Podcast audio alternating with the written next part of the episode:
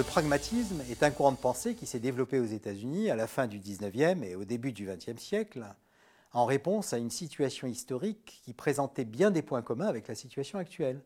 Violence, guerre, migration massive, bouleversements technologiques et sociétaux très rapides, prise de conscience écologique dans le sillage de la publication des travaux de Darwin. Le pragmatisme fut ensuite quelque peu éclipsé à partir des années 40 par le néolibéralisme, le cognitivisme, une foi presque religieuse dans le progrès technique et les modèles rationnels. La pensée pragmatiste revient en force depuis les années 90, en Europe et aux États-Unis, tant elle semble pertinente pour affronter les défis sociaux, sociétaux et écologiques auxquels nous sommes aujourd'hui confrontés. La pensée pragmatiste nous offre en particulier une panoplie d'outils intellectuels pour renouveler notre vision du management.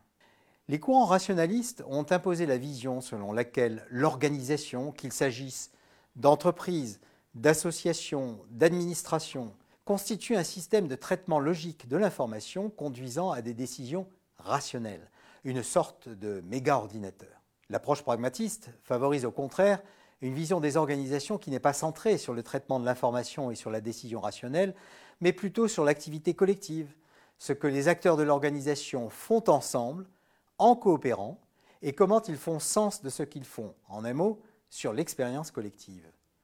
Dans cette perspective, l'activité doit être collective et devrait être principalement managée par le collectif des acteurs concernés, qu'ils soient managers, opérateurs, usagers, qui se penchent tous de manière réflexive sur leur action pour l'évaluer et, le cas échéant, pour la reconcevoir.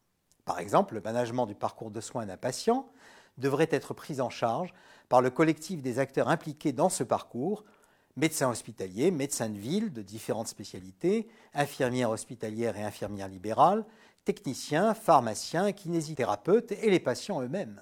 L'approche pragmatiste remet ainsi radicalement en question les dualismes rationalistes qui séparent pensée et action, décideurs et exécutants, permanence et changement, expérience et innovation.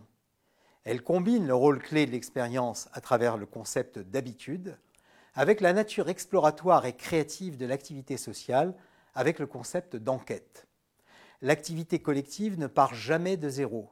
Elle met toujours en jeu les significations habituelles des actes hérités de l'expérience sociale, de l'expérience passée, mais elle explore aussi constamment des situations nouvelles afin d'expérimenter de nouvelles manières d'agir.